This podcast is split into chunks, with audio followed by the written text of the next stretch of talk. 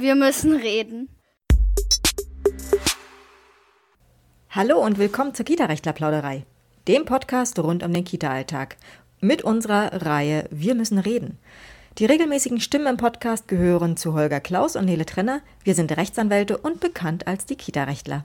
Genau, wir müssen reden und wir haben heute wieder einen Gast bei uns, nämlich den sehr geschätzten Kollegen Erik Neumann. Hallo erstmal. Hallo in die Runde. Und äh, falls es heute so ein bisschen äh, nach Soundproblemen klingt, nicht wundern, der Kollege äh, hat sich extra aus seinem Urlaub heraus äh, ein bisschen Zeit genommen. Er weilt nämlich zurzeit in Frankreich. Schön. Äh, ne? Naja, genau, in, in das, der das, Provence. Äh, momentan bei Regen, aber ich hoffe, es wird wieder besser. Deswegen nicht, nicht wundern, wenn es ab und an ein bisschen stockt das Internet bzw. die Internetverbindung könnte ein bisschen besser sein, beziehungsweise auch die Ausstattung, die man jetzt dabei hat, ist natürlich nicht die gleiche wie im Büro. Aber ich glaube, es geht. Ich denke auch, das wird gehen. Wir wollen uns heute ähm, wieder mit dem Vergaberecht äh, befassen. Und zwar geht es heute um Tipps und Tricks bei der Angebotserstellung. Ähm, tja, was, was gibt es denn da? Was sollte man denn da beachten? Ja, es ist natürlich äh, deswegen auch der Plural Tipps und Tricks. Es gibt mehreres, mehrere Aspekte, auf die man achten sollte. Ähm, nach meiner Erfahrung ist, ist ein ganz wichtiger Punkt, ist erstmal der zeitliche, der zeitliche Aspekt. Na? Ähm, dass man einfach genug Zeit hat, um alles, was so gefordert ist, auch in der entsprechenden, in der entsprechend gebotenen Qualität auch zu erstellen dass man nicht in Zeitprobleme kommt. Das, die Erfahrung mache ich immer wieder, dass, äh, also wenn ich auch auf der anderen Seite sitze, also wenn ich Angebote prüfe für die öffentliche Hand, dann merkt man sehr schnell, ob ein Unternehmen, ein Träger wenig Zeit hatte, weil dann merkt man eben, dass ein bisschen geschludert wird. Ja. Und das ist, ist so der erste Punkt, den man berücksichtigen, beherzigen sollte. Nehmen Sie sich die Zeit und das fängt eben schon an, dass sie ein gutes Screening brauchen. Wir hatten in den letzten Folgen darüber uns ja schon unterhalten, dass ähm, es unterschiedliche Plattformen gibt, äh, wo man darüber informiert wird, über Verfahren, die anstehen. Und dann gibt es immer diese unschöne Frist, um ein Angebot abzugeben, meistens 30 Tage plus. Ähm, heißt, man sollte möglichst schon am Anfang von dieser 30-tägigen Frist hier Kenntnis haben Heißt, man braucht ein gutes Screening. Man, man darf nicht erst, äh, wenn, wenn zwei Tage vor Fristablauf das, äh, das Ding hier durch ist, ähm, soll, da soll man mit anfangen. Das wird dann nichts mehr, sondern man sollte möglichst früh schon Kenntnis davon haben. Ja, das ist so mal der erste Punkt. Also erster Punkt, gutes Screening, gute Vorbereitung. Äh, ganz kurz, Screening meinen Sie mit äh, äh, regelmäßig nachgucken, ob es neue, neue Ausschreibungen gibt?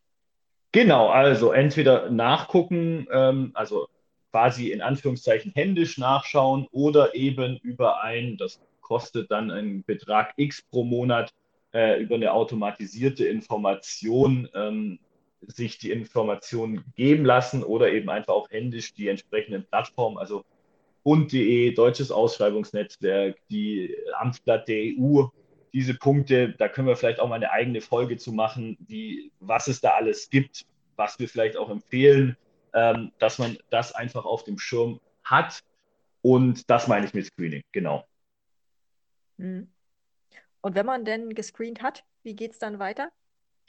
Genau, wenn man dann gescreent hat und auch das hatten wir schon, momentan ist die Situation ja relativ schön. Es gibt mehrere Verfahren, also es ist jetzt nicht so, dass man, also nach meiner Erfahrung, lange suchen muss, um überhaupt was zu finden, sondern es gibt meistens mehrere Ausschreibungen, die dann laufen. Es kann auch sein, dass die parallel laufen. Dann geht es in erster Linie dann darum, zu priorisieren. Ja, und da ist es dann ganz wichtig, und das wäre der zweite wichtige Punkt, hingehen und die Unterlagen, für die ich mich interessiere, ausführlich lesen. Das heißt, ausführlich im Hinblick auf, kann ich mich überhaupt beteiligen? Also erfülle ich die Anforderungen? Macht es strategisch für mich Sinn? Also ist es ein lukratives äh, Projekt, an dem ich mich hier beteiligen möchte. Ähm, und dann zu sagen, wenn man vielleicht fünf oder vier, fünf Verfahren hat, dass ich dann nicht mich auf alle stürze, sondern vielleicht mir gerade am Anfang erstmal zwei oder drei raussuche, vielleicht auch am, ganz am Anfang, wenn man das das erste Mal macht, vielleicht auch nur mit einem Verfahren mal zu starten und dann eben wirklich von A bis Z durchlesen, was sind die Anforderungen, was ist gefordert, was muss ich erbringen. Also einerseits im Verfahren als auch dann später bei, der, äh, bei dem Betrieb der Kindertagesstätte. Und das, und da würde ich auch empfehlen, das einfach mal in einer Liste, in einer Excel oder in einer Word-Datei zusammenzufassen, damit ich hier auf einen Blick sehe, was habe ich, also was sind meine To-Dos und dann habe ich schon mal so die Liste, was kann ich jetzt in den nächsten 30 Tagen, beziehungsweise was muss ich in den nächsten 30 Tagen machen. Ja, wenn man das dann hat, dann kommt noch so ein Zwischenschritt vielleicht dazu, wenn man die Unterlagen gelesen hat und es sind Unklarheiten, die einem aufgefallen sind. Auch die öffentliche Hand, da arbeiten nur Menschen, da werden Fehler gemacht. Da kann es immer mal sein, dass eben äh, auf, auf Seite 4 was anderes steht als auf Seite 10 dann würde ich möglichst frühzeitig diese Unklarheiten zusammenfassen, in einer netten Frage formuliert und die öffentliche Hand dann darum bitten, diese Fragen zu beantworten. Ja. An der ähm, Stelle muss ich mich ganz kurz mit einer Frage auch nochmal einbringen, weil ich stelle mir das mal, oder vielleicht ist es interessant auch für unsere Zuhörer, ganz praktisch vor, dass Sie, wenn Sie aus Ihrem wohlverdienten Urlaub zurück sind, am ersten oder am zweiten Tag klingelt bei Ihnen das Telefon. Es ruft an Träger XY und sagt, schönen guten Tag, Herr Neumann. Ich habe Sie jetzt mehrmals in dem Podcast der Kita-Rechtler gehört und ich habe gerade, oh Überraschung, ähm, hier von einer Ausschreibung erfahren. Da ist morgen Beginn der, der Frist, um die Unterlagen einzureichen und in 30 Tagen endet die. Herr Neumann, bitte begleiten Sie uns bei diesem Verfahren. Was brauchen Sie von uns? Was antworten Sie? Ja, also was das erste, was ich natürlich brauche, sind die Unterlagen, beziehungsweise wenn die ganz öffentlich zugänglich sind, kann ich mir die selber ähm, erstmal ziehen aus dem Netz. Das heißt, ich kann mir erstmal dann quasi das Gleiche machen. Ich muss erstmal gucken, was ist gefordert. Und dann geht es natürlich in die Abstimmung. Wir machen es so, weil aus meiner Erfahrung ist das das einfachste und das effizienteste Vorgehen, dass ich dann für Sie diese Liste erstellen würde mit den vergaberechtlichen Anforderungen. Das heißt, ich das heißt, das heißt Sie sagen, Sie sagen äh, zu dem anrufenden, äh, zu der anrufenden Person, Moment, aktuell, warten Sie, bewerfen Sie mich jetzt nicht mit ganz vielen Informationen. Ich gebe Ihnen einen Fahrplan vor. Ich brauche bis zum das und bis zum das, bis zum das. Oder wie muss man sich das vorstellen? Genau, also erstmal würde ich natürlich, mein, telefonisch wird es dann schwierig, da werden oftmals dann Informationen durchgeworfen, deswegen ich mache es dann lieber so, dass ich einmal die Unterlagen durchgucke. Das geht bei mir auch relativ schnell, weil ich eben die entsprechende Erfahrung habe. Und dann kann ich in einem dann anzuberaumenden Termin, gerne telefonisch oder über eine Videokonferenz, da, sind, da wären wir ganz flexibel, würde man sich dann zusammensetzen, würde einmal diese Liste durchgehen und ich würde erläutern, was ist jetzt benötigt. Und in diesem Gespräch kommt es dann eben auch darauf an, wo ich dann vielleicht auch so ein bisschen die kritischen Fragen stellen würde, ob denn der Träger die Anforderung XY, beispielsweise, ob er die entsprechenden Referenzobjekte äh, hat, ob er das erfüllt. Na, und wenn das dann ist, also wenn dann beide, wenn wir beide wissen, so, das macht Sinn, dass wir uns hier beteiligen, dann würde man den nächsten Schritt gehen. Und dann geht es eben darum, dass man die Unterlagen dann erstellt. Ja, und da kommt es dann immer darauf an, ob man das arbeitsteilig macht, ob der Träger erstmal selber macht meines Erachtens beispielsweise gerade bei den, bei, den, äh, bei den Konzepten natürlich Sinn, die Konzepte selbst erstellt. Und dann würden wir anhand des gemeinsam erarbeiteten Fahrplans das Angebot legen. Ja? Das heißt, von Erstellung aller Unterlagen, Ausfüllen aller Unterlagen bis hin dann zu gegebenenfalls Rückfragen, öffentliche Hand. Auch da begleiten wir natürlich, formulieren die, bis hin dann zur Angebotsabgabe. Und das wäre dann der erste Schritt. Ja, wenn man dann das Angebot abgegeben hat, dann muss man erstmal warten. Das heißt, äh, da ist dann Geduld wieder eine Tugend, bis die öffentliche Hand das geprüft hat. Ja, und dann kriegt man in der Regel ähm, hoffentlich dann eine positive Nachricht, dass man den Zuschlag erhalten soll. Ähm, oder wenn es jemand wirtschaftlicheren gab, dass man dann vielleicht auch den Zuschlag nicht, erhalten, nicht erhält. Ja. Ähm, aber so in einem Erstgespräch bin ich immer Fan von, äh, geben Sie da auch Ihrem Berater, Ihrer Beraterin die Zeit, das einmal durchzuprüfen und dann in gemeinsamer Ausarbeitung, in gemeinsamer Abstimmung ähm, das, das Projekt dann anzugehen. Das macht Sinn und das ist auch erfolgsversprechend. aber zeitlich machbar wäre es. Also das heißt, wenn jemand bei Ihnen anruft und wirklich sagt, ab morgen können wir einreichen und wir haben 30 Tage Zeit, Herr Neumann, schafft man das? So, jetzt einfach aus Interesse Klar. heraus. Ja, ja, also das okay. ist, das ist, äh, das ist, natürlich kommt es dann immer darauf an, wie viel Zeit man dann tatsächlich braucht, wie viele Konzepte sind schon da, wie aktuell sind die Konzepte, bin ich vielleicht auch in dem Bundesland, äh, Stichwort Orientierungspläne oder dergleichen, schon gut aufgestellt. Das sind natürlich dann auch Zeitfaktoren, die, die unterschiedlich sein können, aber normalerweise klar, in 30 Tagen kriegt man in, in gemeinsamer, äh, gemeinsamer Arbeit ein, ein sehr gutes Angebot erstellt. Okay, wieder was gelernt. Also insofern, liebe Zuhörer, Sie, Sie merken gerade, wer da Bedarf hat, kann auch recht zeitnah, gegebenenfalls nach seinem Urlaub auf den Kollegen Neumann setzen, wenn das denn notwendig sein sollte. Allerdings, auch er wird wahrscheinlich äh, eine gewisse Grundkonzeption äh, einfach ähm, dann auch erwarten. Also dann erst mit dem pädagogischen Konzept zu beginnen äh, und das dann zu entwickeln, dürfte auch äh, wahrscheinlich ähm, dann zeitlich an seine Grenzen stoßen.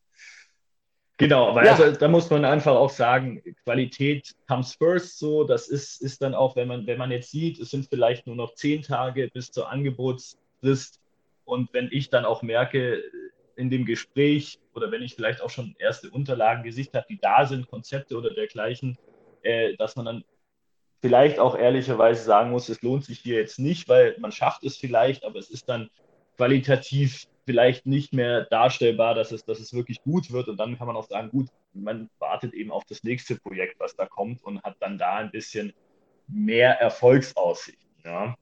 Und vielleicht ein Punkt, der noch, äh, Frau, Frau Trenner, gerne sorry, äh, heißt das, ähm, Angebotsfrist ähm, ist dann tatsächlich, wenn die vorbei ist, dann ist vorbei äh, und es reicht nicht, dass ich irgendwie erstmal so den ersten Schwung eingereicht habe und kann dann vielleicht nochmal irgendwie was nachreichen, sondern dann ist tatsächlich finito. Oder wie, mhm. wenn ich das jetzt richtig Also es ist, ist äh, im, im, Grundsatz, wenn, wenn, wenn das Standardverfahren gewählt wird, dann ist das so. Das heißt, bis zur Angebotsfrist müssen alle Unterlagen da sein gerade Unterlagen wie Konzepte, Kosten, die dann auch bewertet werden, die dürfen auch nicht nochmal irgendwie nachgefordert werden. Das heißt, es gibt dann nicht nochmal eine zweite Chance, irgendwas einzureichen. Mhm.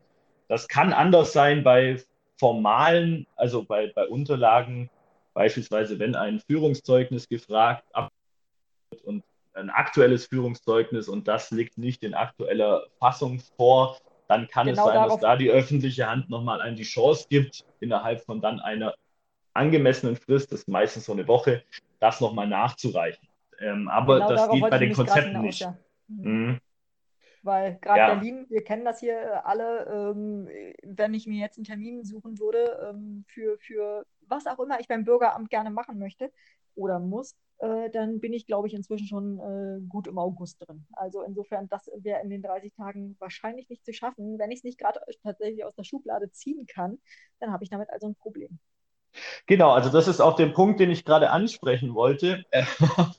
Vielen Dank dafür die, für die äh, Anmerkung. Was, was einfach auch noch wichtig ist, ist, wenn man die Unterlagen einmal gesichtet hat, sich ein Bild verschaffen hat, äh, was ist Anforderung, was wird benötigt, wenn man dann vielleicht auch diese Excel-Tabelle hat mit einem kleinen Fahrplan, mit einem kleinen Projektplan, dann sollte man hingehen und priorisierend arbeiten. Was meine ich damit? Priorisierung in der Hinsicht, genau wie Sie sagen, wenn beispielsweise ein Führungszeugnis der, der Betriebsleitung oder der, der Trägervertretung, ja, Geschäftsführung äh, gefordert ist, dann dauert das natürlich. Ähm, gerade, man spürt jetzt ja immer noch die Nachwirkungen der, der Corona-Zeit, dass, dass äh, hier auch die, die Amts- äh, bzw. die zuständigen Behörden, das dauert. Und das dauert oftmals dann auch nicht nur zwei Wochen, sondern im Zweifel auch mal drei, vier Wochen, je nachdem, um was es geht, dass man einfach hingeht und dann sagt, gut, das muss ich direkt jetzt morgen. Erster Schritt ist, ich muss hier diese formalen Geschichten abklappern. Das heißt, alles, was ich wo ich Dritterklärungen brauche, also beispielsweise ein polizeiliches Führungszeugnis, das sollte ich dann direkt zu Beginn beantragen, ja, damit, das, äh, damit das dann nicht in, ins Hintertreffen gerät und ich dann irgendwo eine Woche vor Abgabe merke, oh mein Gott, habe ich ja noch gar nicht gemacht, dann wird es nämlich eng. Auch dann kann man da, gibt es Schlupflöcher, wo man sagen kann, man hat jetzt hier bei der Behörde nachgefragt und wegen Corona erreichen wir auch gar keinen. Darf ich es vielleicht nachreichen? Auch da kann man noch eine Möglichkeit haben, dass sich die öffentliche Hand darauf einlässt. Besser ist es aber auch und insbesondere besser, weil es macht einfach ein, bessere, ein besseres Bild, dass man alles mit Angebotsfrist einreicht. Ja? Und wenn man dann diese Sachen hat, dann geht es eben darum, dass man guckt, was, wo muss ich vielleicht noch mehr Zeit investieren? Gibt es vielleicht Teilkonzepte, die bei mir noch nicht, so die man einfach wieder auf Vordermann bringen könnte? Ähm, an die würde man dann als nächstes hingehen. Ja? Und dass man so einfach einen schönen, mit Meilensteinen einen Projektplan hat, ein, der, der, muss ja auch nicht allzu umfangreich sein, aber an dem man sich dann einfach schön entlanghangeln kann. Und dann kann eigentlich auch nicht genau das passieren, was zumindest nach meiner Erfahrung dennoch oft passiert, dass man irgendwo merkt, zwei Tage vor Schluss, äh, vor Angebotsfrist Ende, oh, hier fehlt mir noch was, das muss ich jetzt in der Nacht- und Nebelaktion zusammenschustern, weil dann sind wir wieder bei dem Thema, dass es nicht gut wird. Mhm. Mhm.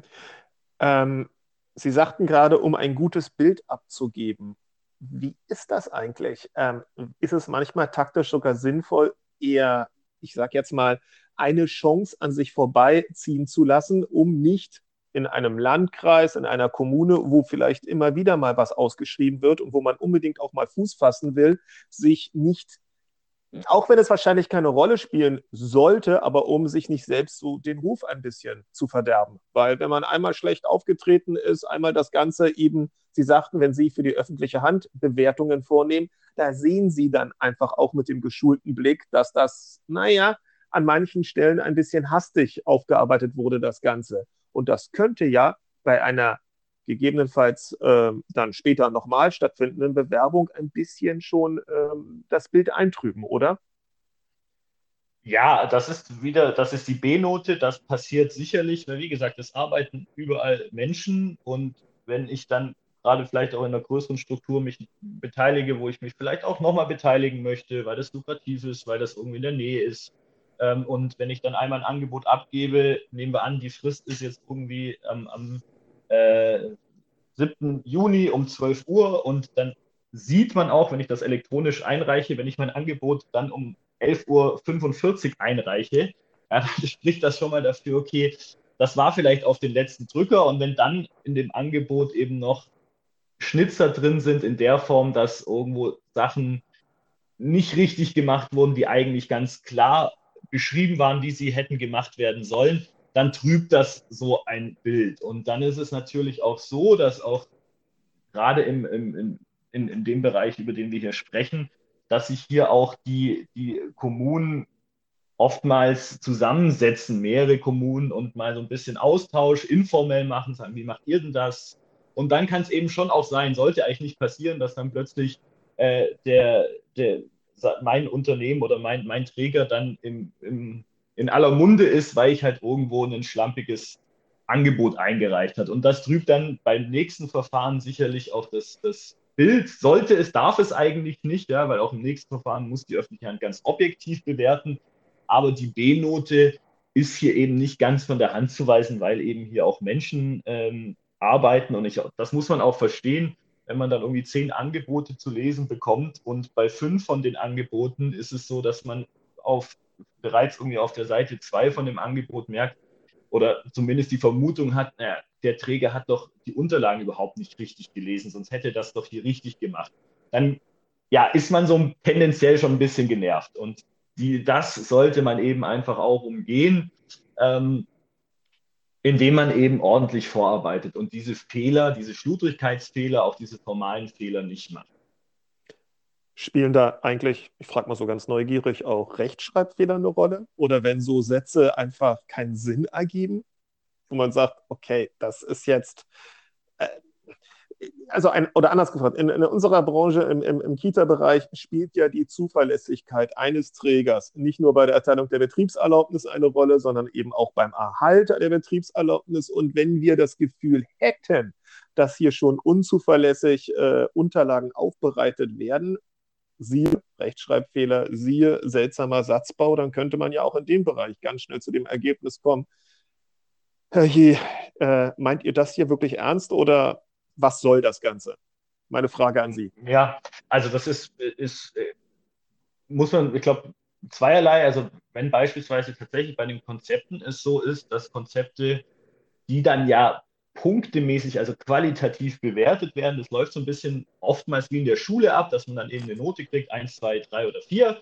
Ähm, und wenn es da ist, dann ist es da auch ein bisschen so wie in der Schule, wenn natürlich jetzt ein Konzept äh, auf, aufgrund von Rechtschreibung oder von Syntaxfehlern einfach auch keinen Sinn ergibt, ja, weil man irgendwie Sätze dreimal lesen muss, um überhaupt mal annähernd zu verstehen, was der Träger eigentlich einem sagen will, dann ist es klar, dass sich das auf die Bepunktung niederschlägt. Ja, dann kann ich dafür, wenn ich ein anderes Konzept habe, das super stringent, schön strukturiert aufgebaut ist, dass das dann natürlich im Zweifel mehr Punkte kriegt als, als mein Konzept, das irgendwo nicht leserlich ist oder zumindest nur schwer leserlich ist, das ist auch klar. Ja. An anderer Stelle, wenn man jetzt irgendwo äh, es ist jetzt nicht so, wenn man irgendwo auf, auf zehn Seiten einen, einen Komma falsch setzt, das, das passiert jedem, das ist jetzt sicherlich kein Ausschlusskriterium.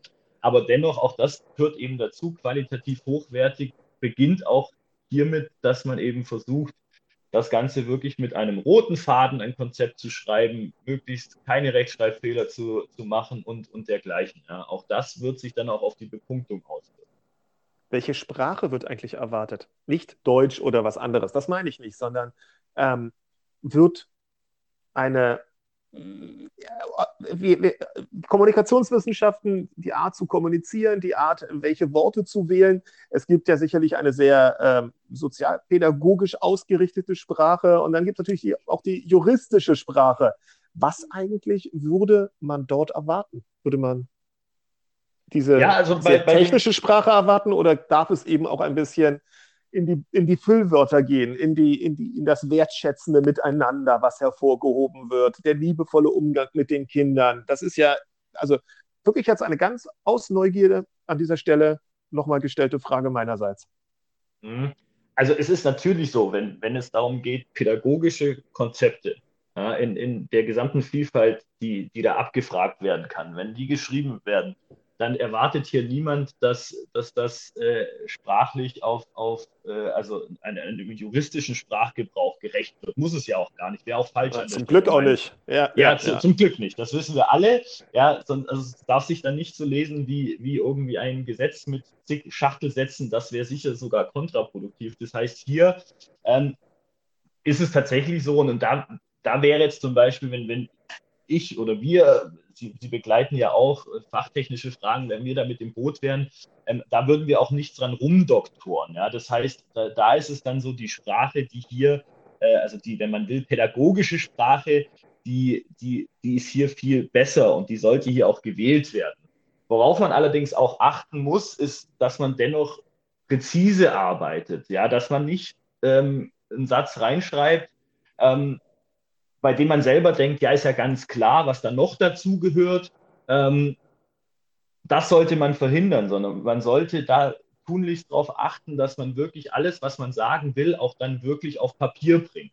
Na, das klingt jetzt auch so ganz selbstverständlich, aber ich lese oft auch mal, wo ich, wo ich dann einen Satz habe und dann denke mir, ja, jetzt kommen noch zwei Sätze dazu, weil das wäre eigentlich auch hier noch ganz wichtig und die fehlen dann. Wobei ich dann auch weiß, ja, Wahrscheinlich wusste der Träger das auch oder hat das vorausgesetzt. Aber alles, was eben dann auch nicht niedergeschrieben ist, kann man eben ganz schwer nur bewerten. Aber ich kann ja nicht was bewerten, wo ich mir nur denke, oh, vielleicht hat er sich das noch gedacht oder vielleicht auch nicht. Dafür wird es im Zweifel dann auch keine Punkte geben. Deswegen auch das nochmal ein wichtiger Aspekt. Sie schreiben können gerne in, in, der, in der ganz äh, ein, also auch in einer einfachen Sprache, das ist sogar besser, einfache Sätze, klar strukturierte Sätze, aber auch ohne, müssen gar nicht mit, mit Fachbegriffen oder so, muss alles gar nicht sein. Aber was wichtig ist, ist natürlich dann das Ergebnis, dass alles, was Sie sagen wollten, also alles, was, was Sie sich überlegt haben, auch später dann auf, auf Papier gebracht wird. Weil wenn das nicht der Fall ist, kann es eben auch nicht bewertet werden.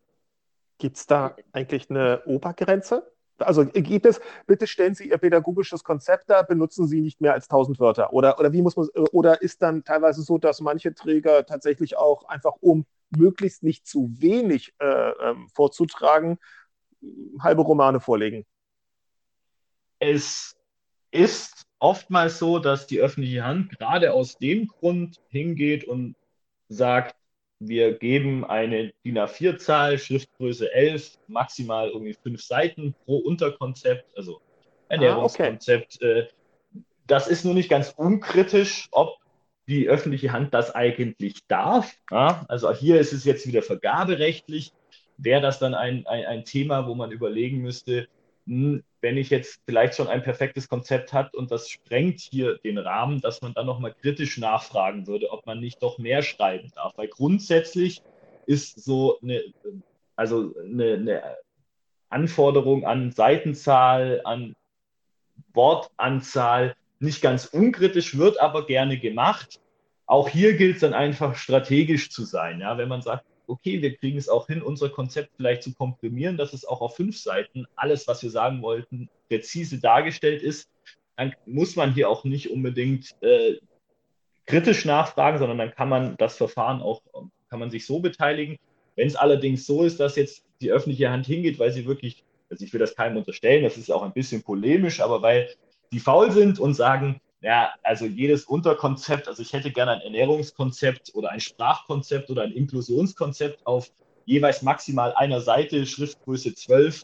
Da würde ich dann schon sagen, ja, liebe öffentliche Hand, also da, da, wie wollt ihr denn Qualität rauslesen? Da kann ich ja im Zweifel äh, dann auch wirklich auf einer Seite es gar nicht so komprimiert abfassen, als dass es gut werden würde.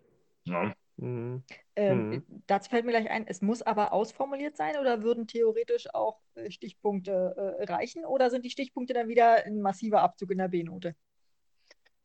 Auch das ist immer so ein bisschen, kommt dann auch so ein bisschen auf die Ausschreibung drauf an, was gefordert ist. In aller Regel ist es natürlich bei einer konzeptionellen Antwort sinnvoll, das ausformuliert zu haben. Wenn es natürlich dann darum geht, beispielsweise eine äh, Ausstattung pädagogisch Spielzeuge oder der Art, dass man dann Stichpunkte macht, da spricht nichts mhm. dagegen. Ja? Mhm. Aber ähm, ich, ich kann es nicht empfehlen, so pauschal, dass man kom komplett sein Konzept von Seite 1 bis Seite 10 äh, im Zweifel nur Stichpunkte macht. Das ist bei Sprache geht es dann um das Thema, um das Thema und das Thema, weil ja, was, was bewerte ich, also was kann ich denn dann bewerten? Da hilft dann wieder, sich in die Person des, des zu Prüfenden rein äh, oder des, des Prüfenden reinzusetzen ähm, oder hineinzuversetzen, der dann sich überlegen muss, ja, wenn ich einfach nur ein Stichwort habe, dann ist das vielleicht weniger wert, als wenn mir ein anderer Träger hier in drei Sätzen nochmal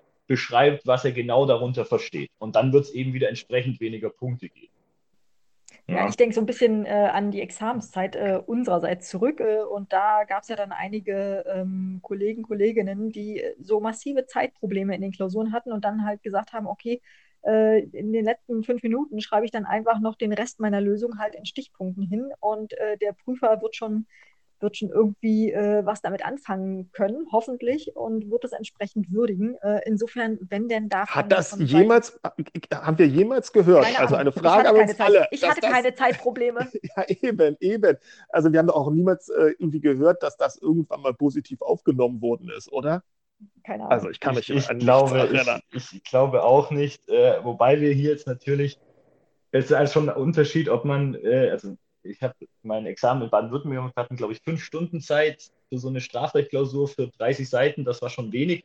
Das Schöne ist ja, wenn man die Ratschläge beherzigt oder wenn man sich auch jetzt in, in, im Fall der Begleitung oder der, der äh, Vergabe einer Kindertagesstätte oder einem Verfahren darauf sich auch die, die Hilfe mit ins Boot holt, dass wir nicht fünf Stunden Zeit haben pro Konzept, um das, also da sitzt ja niemand dran und stellt die Uhr. Das heißt, also würde beim Thema Zeitmanagement ist einfach wichtig. Ja, das, ähm, wenn es dann so ist, dass man sagen muss, okay, ich habe hier, mir fehlt noch mein komplettes Sprachkonzept. Ja, das ist halt einfach noch nicht bearbeitet. Morgen um 12 ist hier äh, die Frist. Dann stellt sich hier wirklich die Frage, reiche ich es noch ein, mache ich es flutrig? Ja, im Zweifel ist es dann, kann es auch noch in der Nachtschicht funktionieren. Das, das passiert auch oft genug. Aber man sollte einfach gar nicht in die Situation kommen. Deswegen sollte mhm. man wirklich frühzeitig anfangen. Man sollte den Fahrplan haben, man sollte die Meilensteine haben, man sollte den kleinen Projektplan haben.